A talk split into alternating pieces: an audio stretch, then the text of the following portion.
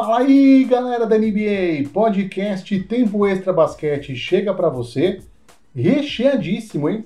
Nessa edição temos um programa com muita informação, afinal vamos iniciar aí uma série de análises dos times que chegaram às finais do leste e do oeste, nos playoffs. E na edição de hoje, que é a de número 10 do nosso podcast,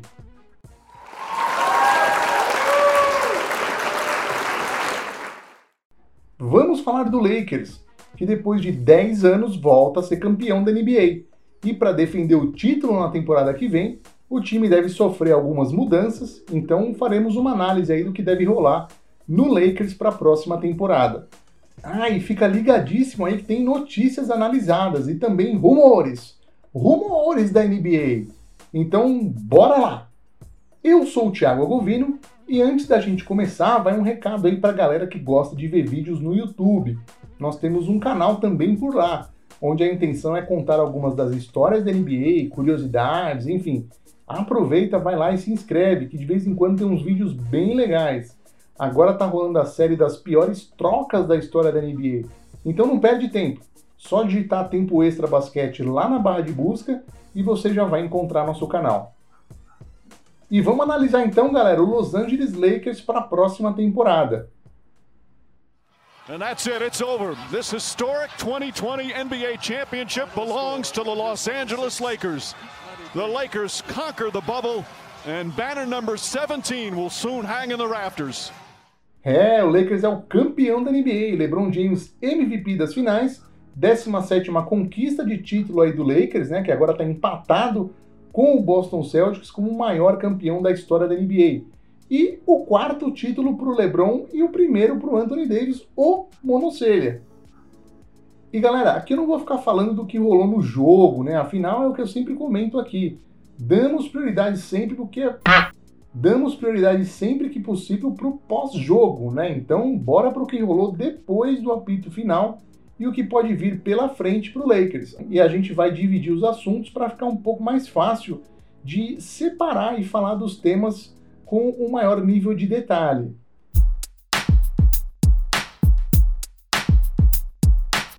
Bom, vamos lá então falar da comissão técnica. Nesse ponto, o Lakers está relativamente tranquilo.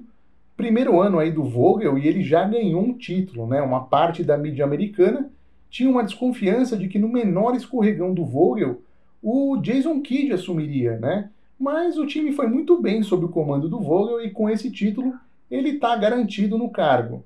É uma época de muitas especulações, né? principalmente para treinadores. É, na comissão técnica do Lakers tem alguns deles, né? como o Kidd mesmo, que treinou o Bucks no seu último trabalho como treinador na NBA, né? Treinador principal ali, foi de 2014 a 2018. E também temos o Lionel Rollins, né?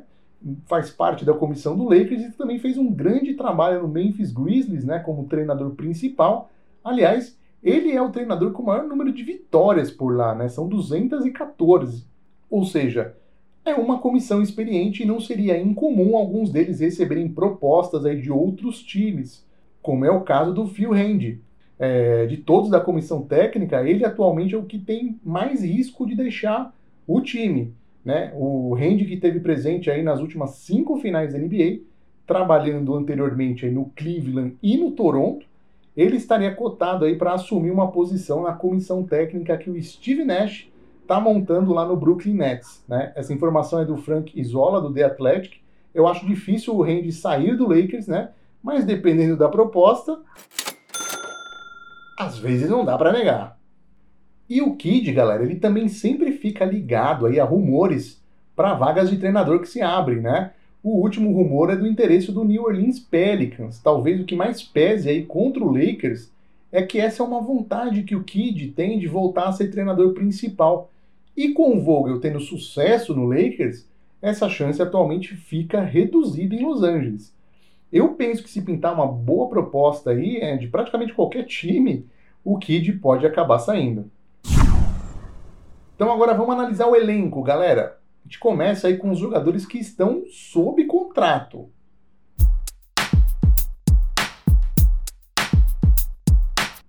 Bom, nos contratos da NBA, né, temos a questão aí das opções. Em algumas negociações, é inserida uma opção, seja para o time ou para o jogador, para escolher exercer um período restante desse contrato. Por exemplo, né, eu fecho com um jogador por quatro anos, mas a opção de continuar no quarto ano é minha, como time. Ou, se eu passo essa opção para o jogador, ele terá o direito no final do terceiro ano de optar por continuar ou encerrar o vínculo, né? O Kiko disse que a sua mãe disse para dizer ao senhor que o Kiko disse que a sua mãe disse para eu dizer que o Kiko me disse que me disseram para. É, estão sob contrato sem qualquer tipo de opção o LeBron James, o Danny Green, o Kyle Kuzma, o Quinn Cook, o Alex Caruso e o Taylor Horton Tucker, né? Então um total aí de seis jogadores. Até aí, pessoal, sem novidades, né? Afinal, salvo uma troca que envolva algum desses jogadores, né, eles estão garantidos no time. Obviamente que o Lakers não vai trocar o LeBron James, né? Já um jogador que eu penso, eu, ou pelo menos acho, né, que não será trocado, né, é o armador Alex Caruso, né? Ele tem um contrato aí, digamos, amigável, que não tem aquele grande impacto na folha, né, no valor de pouco mais de 2,7 milhões. É, fica praticamente impossível falar com esse motoboy. Essa vai pra todos os motoca louco, os motoboy que faz entreguinha das pizzas, das marmitas no dia a dia. Grande abraço aí pros motoboys do nosso Brasil. Fora que ele também se tornou um dos queridinhos da torcida, o Caruso, né? E, e também do LeBron James. Então, o famoso Caruso deve permanecer no Lakers, tá? Sobre o Quinn Cook, né, o Kyle Kuzma e o Danny Green, eu já não consigo dizer o mesmo. Né? O, o Cook tem um salário baixo. É, ficou estranha essa frase, hein? Exatamente. O Quinn Cook, que tem um salário baixo, né, no valor de 3 milhões, é, mas não jogou tanto, né? E se pintar uma troca grande, ele pode ser incluído. O Kuzma vai entrar no último ano do seu contrato, né? Ele ainda é aquele contrato de novato, né? No valor de pouco mais aí de 3,5 milhões. Parece, né? Parece que o Lakers não vai tentar uma extensão contratual com o Kuzma, né? Eu vi uma evolução nele, né? principalmente no quesito defensivo. Mas ele ainda não mostrou aquele jogo que empolga a torcida, né? Isso aconteceu lá no primeiro ano dele, mas o time do Lakers não era muito parâmetro de qualidade, né?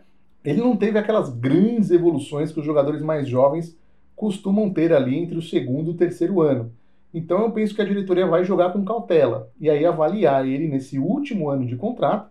Se ele atuar muito, muito bem, o Lakers ainda vai ter o direito de, no final da próxima temporada, né, igualar propostas que ele receba. Afinal, sem a extensão, né, é, firmada, teria que ser firmada agora com ele, ele vai se tornar um jogador com passe livre, porém restrito. Então o Lakers vai ter a chance de igualar propostas de outros times. Mas eu não acho que vai chegar nesse ponto, viu? É, eu penso que ele deve ser trocado por algum jogador mais veterano ou fazer parte de uma grande troca aí indo para algum time junto com o Danny Green. E por que o Danny Green, né, galera? Ele que teve sua contratação é comemorada pela torcida do Lakers. Simplesmente pela relação desempenho e valor de contrato. O Green foi o terceiro maior salário do time nessa temporada, ganhando pouco mais de 14,6 milhões. E o desempenho não foi o esperado. Ele até começou bem a temporada, né? Mostrou aí o poder de ser decisivo naquele jogo contra o Dallas Mavericks. Here is Bradley. James. James going to the rim, kicks to the corner. Green a three to tie. He got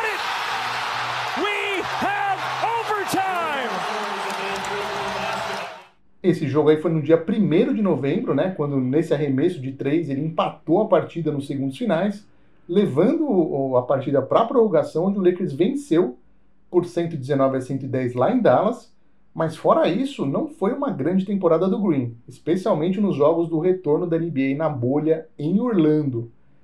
Durante os playoffs, a coisa não melhorou. Ele teve médias de 8 pontos, 3 rebotes e um percentual de conversão de arremessos no geral de apenas 34,7%. Né? E falando especificamente das bolas de 3 pontos, a conversão foi de 33,9%. Muito pouco né, para um jogador que tem um percentual de conversão nas bolas de três pontos na carreira de 40%. Então o Green teve alguns jogos regulares, teve, né? Mas ele perdeu consistentemente arremessos de três com completamente livre, né? Inclusive aquele famoso arremesso nas finais no jogo 5. James goes the other way, drives down the lane, back out to Green. Green for three, off the mark, no good. Agora, em seu segundo e último ano de contrato, o Green vai receber aí pouco mais de 15,3 milhões. Então é aquele tipo de contrato que ajuda em trocas por jogadores que são considerados titulares em outros times. Afinal, para times que estão acima do teto salarial, a NBA tem a regra que exige uma espécie de equiparação entre os salários dos jogadores que estão na negociação. Então funciona assim: os salários enviados ou recebidos na troca não podem ultrapassar a. Errou! Não podem ultrapassar a proporção de 125% entre eles, né? Mais 100 mil dólares de tolerância. Então, se você está acima do teto salarial, que é o caso do Lakers, é interessante ter alguns jogadores com o salário do Green, por exemplo, porque te permite fazer essa troca de uma maneira mais fácil, né? Equiparando salários. E também temos, galera, no elenco, aqueles jogadores que têm opção contratual, né? Que a gente comentou aí no começo da nossa análise do elenco. Então a gente chega aí a dois contratos que têm opções do jogador em continuar o vínculo para o último ano desse contrato, que seria essa próxima temporada. São os contratos aí do armador Avery Bradley, né, que se ele optar por permanecer vai render para ele aí pouco mais de 5 milhões, e do pivô já veio o Magui, né, no valor de 4,2 milhões. Bom, o Magui, se ele resolver ficar, ele deve ser envolvido em alguma negociação, né? Eu não vejo muito o Magui com futuro na rotação do Lakers, afinal, ele é bem limitado no ataque né, e se mostrou fraco defensivamente nos playoffs, principalmente nas jogadas de post. O que até aí, né, galera, nenhuma surpresa nesse sentido. Afinal, o Magui sempre foi um bom jogador de ajuda na defesa, naquele né, help defender, né? Aquele cara que costuma dar bloqueios na corrida, né, fazendo coberturas. Ele não é um bom defensor na jogada 1 a 1. Já o Avery Bradley, eu penso que é interessantíssimo para o Lakers que permanecesse. Com o contrato pagando esse valor aí de 5 milhões, ele está uma barganha pelo que ele produz. Né? É um jogador muito bom na defesa de perímetro. Ele também é capaz de trazer a bola de maneira regular e fazer um trabalho de criação. Então, mesmo não tendo atuado aí na bolha, eu acho que ele deve estar bem valorizado pelo que a gente viu na temporada regular. E o torcedor do Lakers tem que torcer para ele não receber propostas aí muito acima do atual contrato dele. Senão, a gente vai ver ele optando por não continuar esse contrato, né, visando estabelecer um novo vínculo mais valorizado ou com o Lakers ou até mudando de ares, né? E qualquer time que vai competir por títulos, eu acho que precisa contar com um jogador como o Avery Bradley. E os jogadores que o contrato expirou, hein, galera? Como é que fica a situação deles no Lakers?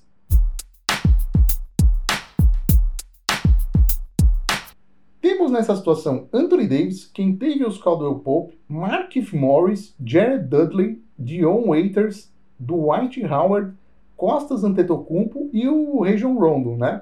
É, bom, o Monocelha, galera, que tinha a opção de permanecer no último ano do seu contrato com o Lakers, escolheu por se tornar agente livre, mas segundo aí o Chance Charania do The Athletic, o Davis e o agente dele, que é o Rich Paul, vão sentar aí e negociar um novo contrato com o Lakers.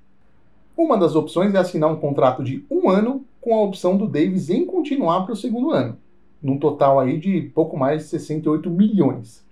Aí, o plano seria o Davis poder se tornar um agente livre novamente no final da temporada que vem. Se ele decidir fazer um contrato de dois anos e o terceiro ano ser a opção dele, aí ele pode se tornar um agente livre só em 2022. E aí sim assinar um contrato Supermax, aquele que poderia chegar a cinco anos de duração pelo valor total de 253,7 milhões. Bom, pelo menos mais um ano aí de Anthony Davis, a torcida do Lakers pode ficar tranquila que terá. Eu ainda acho que algum dia ele vai jogar pelo Chicago Bulls, não sei. É a cidade natal dele. Se, se ele ganhar mais um título no Lakers na temporada que vem, eu acho que ele sai. Eu não sei, vamos ver. E da lista que a gente falou agora há pouco, a gente tem três jogadores do Lakers que o time tem que fazer o que for preciso para poder renovar, né? Além do Davis, claro, o Dwight Howard, né?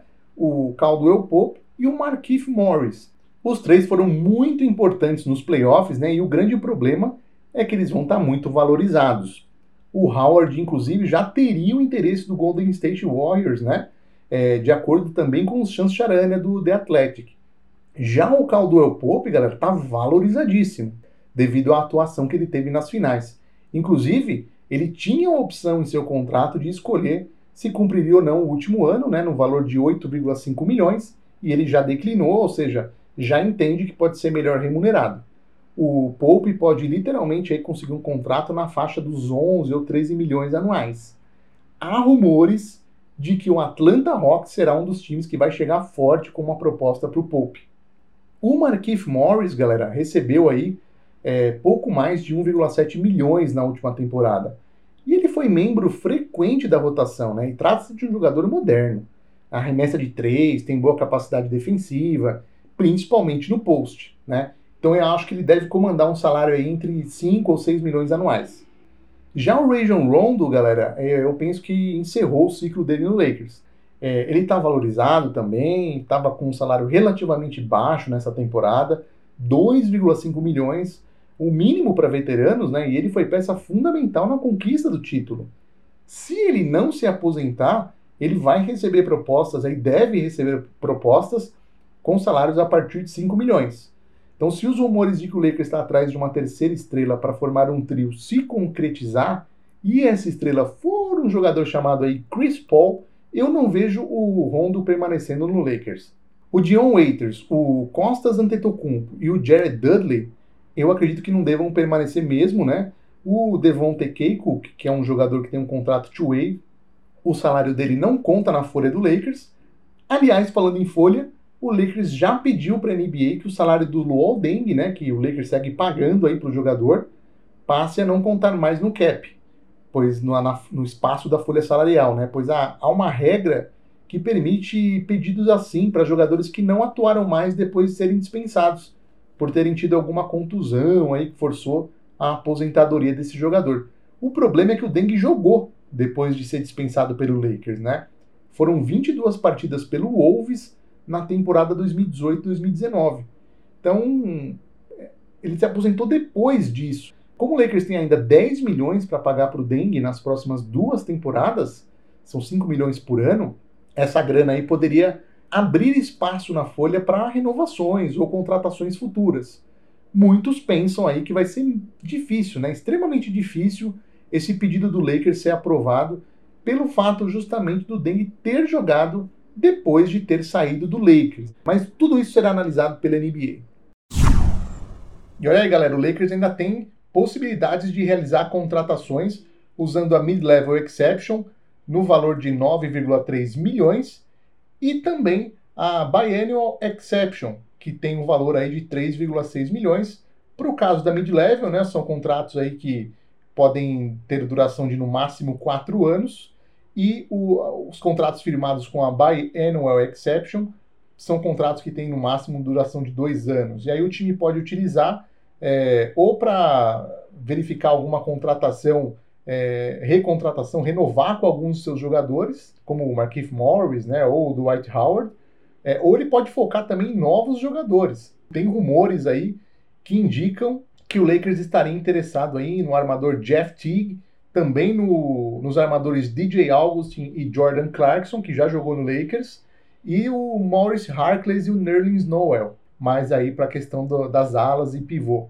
Então o time vai ter opções aí para também realizar contratações, até porque, como a gente comentou, qualquer troca que envolva o elenco, é, certo o salário do Danny Green, que é um salário relativamente fácil de ser manipulado em trocas, o restante dos jogadores não tem um salário aí é, tão fácil de ser manipulado para ser incluído em trocas. Então você tem que incluir muitos jogadores em uma troca para um jogador que tem um salário de médio para alto significativo, né? Então o Lakers teria que se desfazer de muitos jogadores. Então usar essas provisões aí, como a mid-level e a biennial exceptions, pode ser uma coisa muito interessante para o time. E os rumores no Lakers, né, galera? Então vamos lá. Derrick Rose seria uma opção para o Lakers? De acordo aí com o Sean Devney do Heavy.com, o armador estaria voltando ao radar da diretoria do Lakers. Um gerente geral, que seria a fonte, que teria confidenciado a Sean que os times conversaram em janeiro e fevereiro desse ano tentando arquitetar um negócio, mas o Lakers tinha a ideia de que não precisaria fazer grandes movimentações é, porque esperaria o mercado de buyout né? Aquele de jogadores dispensados. E o Rose também estava feliz nos Pistons, né? Então, isso aí não aconteceu. O que, que eu acho disso, galera? Olha, o Rose vai receber um salário nessa próxima temporada de pouco mais aí de 7,6 milhões. Olhando os jogadores sob contrato do Lakers, que a gente viu agora há pouco, eu acho difícil disso acontecer, né?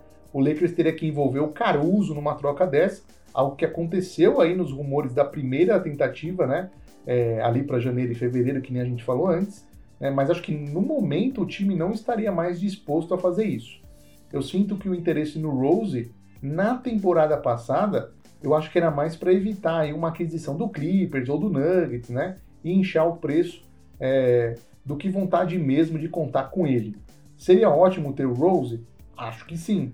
Mas hoje o Lakers teria que envolver o Caruso e aí eu acho difícil disso acontecer. Chris Paul adoraria jogar no Lakers?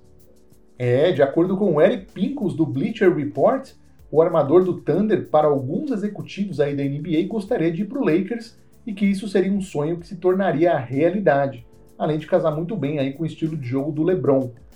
O que, que eu acho disso, galera? Apesar de eu também pensar que seria uma ótima para o estilo de jogo do Lakers, afinal o Chris Paul era organizador de ataque, tanto no meia quadra quanto na transição.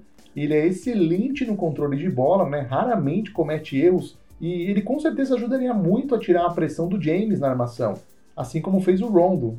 É, fora que o Chris Paul é um mestre no corta-luz, o que poderia ser muito útil com o Anthony Davis, além de ser o rei ali do arremesso de média distância da região ali da cabeça do garrafão. O grande problema é que para conseguir contar com o Chris Paul, o Lakers teria que enviar uma série de jogadores para o Thunder só para bater salário.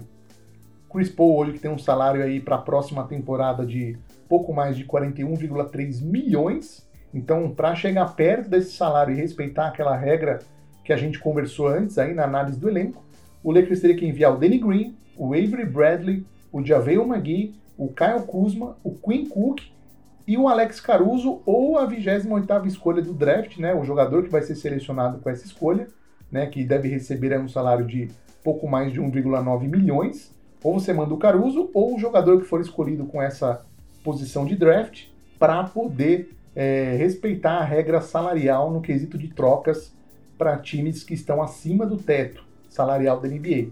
Então perceba que é, começam os problemas aí. Um deles é que o Bradley e o Magui, como a gente falou aí na análise do elenco, eles teriam que escolher continuar os seus contratos com o Lakers para então serem trocados.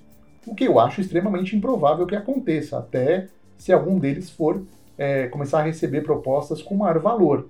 Se o Lakers não quisesse envolver o Caruso, por exemplo, teria que envolver esse jogador selecionado com a 28ª escolha, mas somente depois de 30 dias que ele tivesse assinado o contrato com o Lakers, porque é uma regra contratual da NBA neste sentido. Então, para envolver um novato numa troca. Como o cenário do Bradley e o Magui concordando com isso eu acho bem improvável, o Lakers teria que tentar então uma alternativa, que é renovar com o Caldwell Pope, um contrato aí de pelo menos três anos, para então enviar ele para o Oklahoma. Claro que o Pope também teria que concordar com isso, afinal, ele pode firmar um contrato com qualquer time por ser agente livre. E ir para o Thunder, será que seria o melhor para a carreira dele? Fica essa interrogação. O Rich Paul, que é o agente do Pope, teria que tentar convencer ele de que isso seria o ideal. Então dá para perceber aí que essa engenharia não é fácil. O Thunder ainda pode pedir escolhas futuras de draft. E aí o Lakers precisa pensar se vale a pena focar aí no Paul, é, que tem mais dois anos de contrato, num valor total de 85,6 milhões, ou ir atrás de um jogador mais jovem e também capaz de ser um terceiro pilar do time, como o Bradley Beal, por exemplo. Bom, pessoal, finalizada aí a análise do Lakers, que mesmo com esses desafios aí na montagem do elenco para a próxima temporada, deve continuar sendo um candidato forte para o título. E agora então é hora de fast break, com as notícias que foram destaque da NBA recentemente.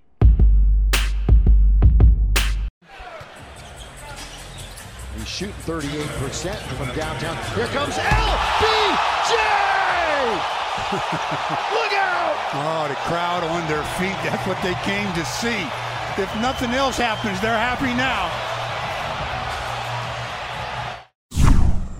Ty Lue é o novo treinador do Los Angeles Clippers. De acordo aí com o Adrian Wojnarowski da ESPN, o contrato vai ser de 5 anos por um valor total de aproximadamente 35 milhões. O que, que eu acho disso, galera? Eu acho que acertou a diretoria do Clippers, afinal, contratar um treinador, entre aspas, aí, de fora era começar do zero. E o time está naquele modo de tentar o título para ontem.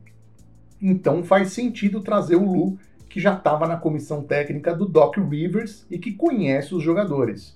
Um dos motivos pelo qual o Clippers decidiu investir no Lu seria pela capacidade dele como um treinador aí mais tático.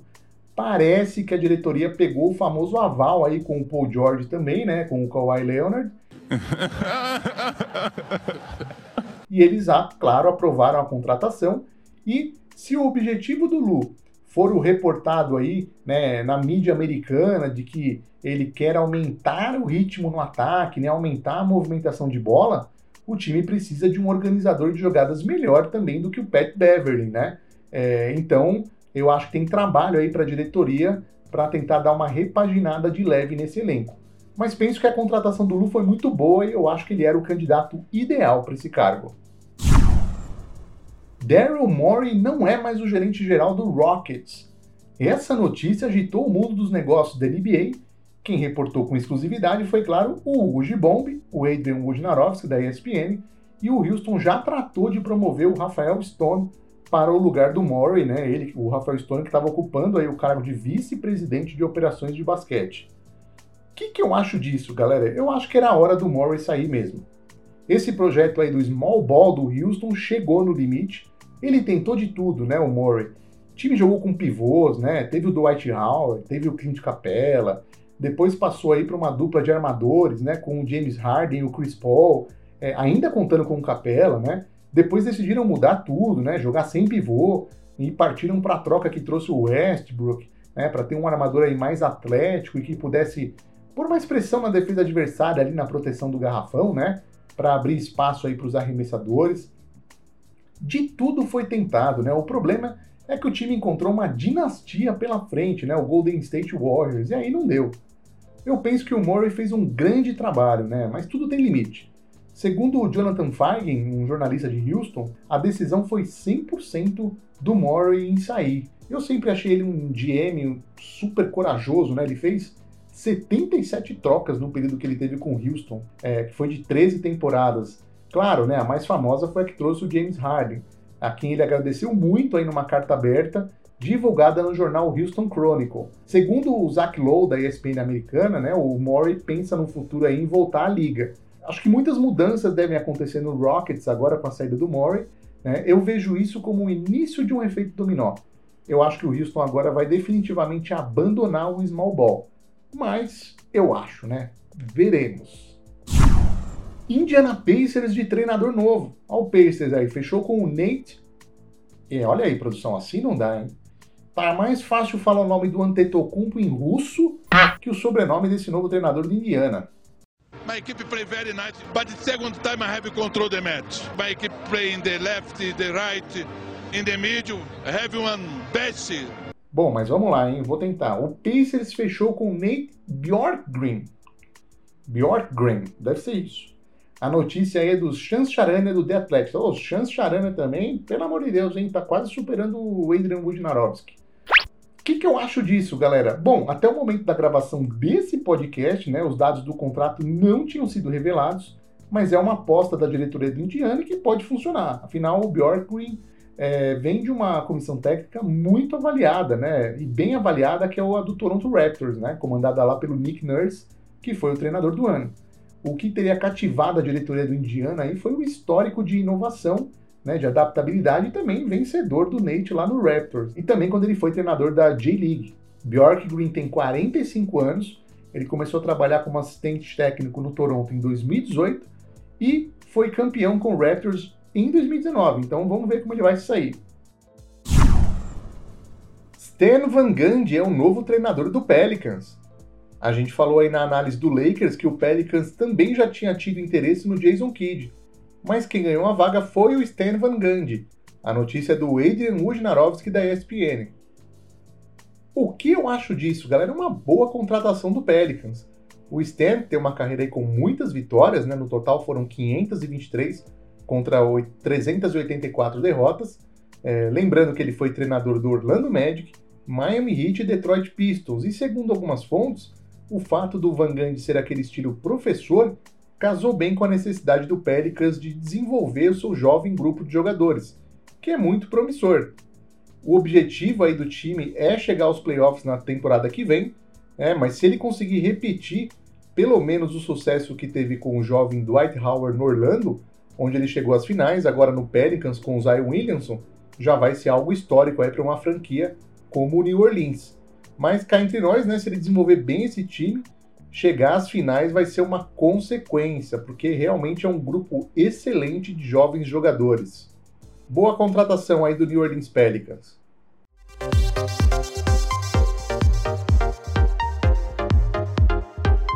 E agora, hein, galera? E agora, hein? Vamos de rumores. Rumores da NBA. Quem será o novo treinador do Rockets? De acordo com Mark Berman da Fox, o Stephen Silas, Jeff Van Gundy e o John Lucas são os finalistas para ser o novo treinador do Houston. O próximo passo agora seria consultar os jogadores e ver qual desses nomes mais agrada ao time. O que, que eu acho disso, né, galera? Eu gostaria de ver o Jeff Van Gundy de volta à NBA. Apesar de gostar muito dos comentários dele na, nas transmissões dos jogos, eu penso que é hora dele voltar ativa. De acordo com o Mark Stein, do New York Times, né, parece que o Houston está mais propenso a contratar o John Lucas, que teria como fator determinante a admiração de dois jogadores pilares do elenco, que são James Harden e Russell Westbrook, além do novo gerente geral, né, que é o Rafael Stone. Então, favorito aí deve ser o Lucas, mas torço para o Van Gundy conseguir essa vaga.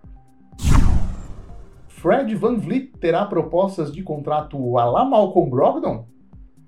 A informação é do Stephen Bondi, do New York Times, né, o contrato assinado pelo Malcolm Brogdon com o Pacers na última temporada, né, na última pós-temporada, vai ser meio que uma espécie de um barômetro aí para as negociações com o Van Vliet, que é agente livre.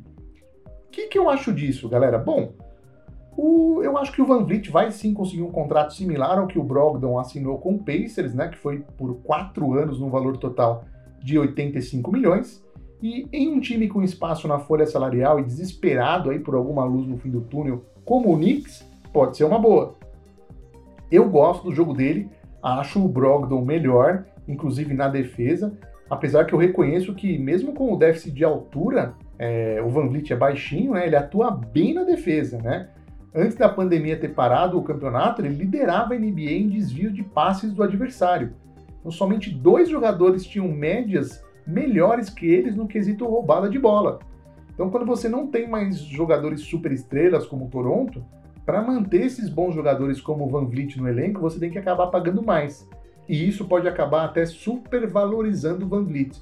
Né? Mas eu penso que ele vai receber um contrato nesse nível do Brogdon, muito provavelmente. Christian Wood deve receber propostas a partir de 9 milhões? Bom, de acordo com o Bob Marks da ESPN, o Wood, né, ala pivô do Pistons, deve receber aí bastante interesse de times que precisem de um jogador versátil, né, tanto na defesa quanto no ataque. O que, que eu acho disso, galera? Eu acho que faz sentido, né? Um jogador que não conseguiu entrar na NBA via draft em 2015, pulou de time em time, né? Até que em Detroit ele acabou achando o jogo dele com médias aí de 3,1 pontos e 6,3 rebotes, convertendo 36,8% da linha de 3, né? Então um ala pivô interessante de se ter em qualquer elenco, na minha opinião.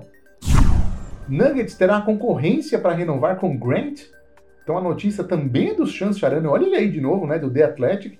Parece que o Jeremy Grant vai receber aí interesse do Pistons, do Phoenix Suns e do Dallas Mavericks, né? Após ele ter declinado aí a opção de continuar em Denver no último ano do seu contrato, que lhe pagaria 9,3 milhões. O que eu acho disso, galera? Justíssimo. É um jogador que vem demonstrando grande evolução, sempre teve boa capacidade defensiva, mas naquele estilo de dar toco nas corridas, né?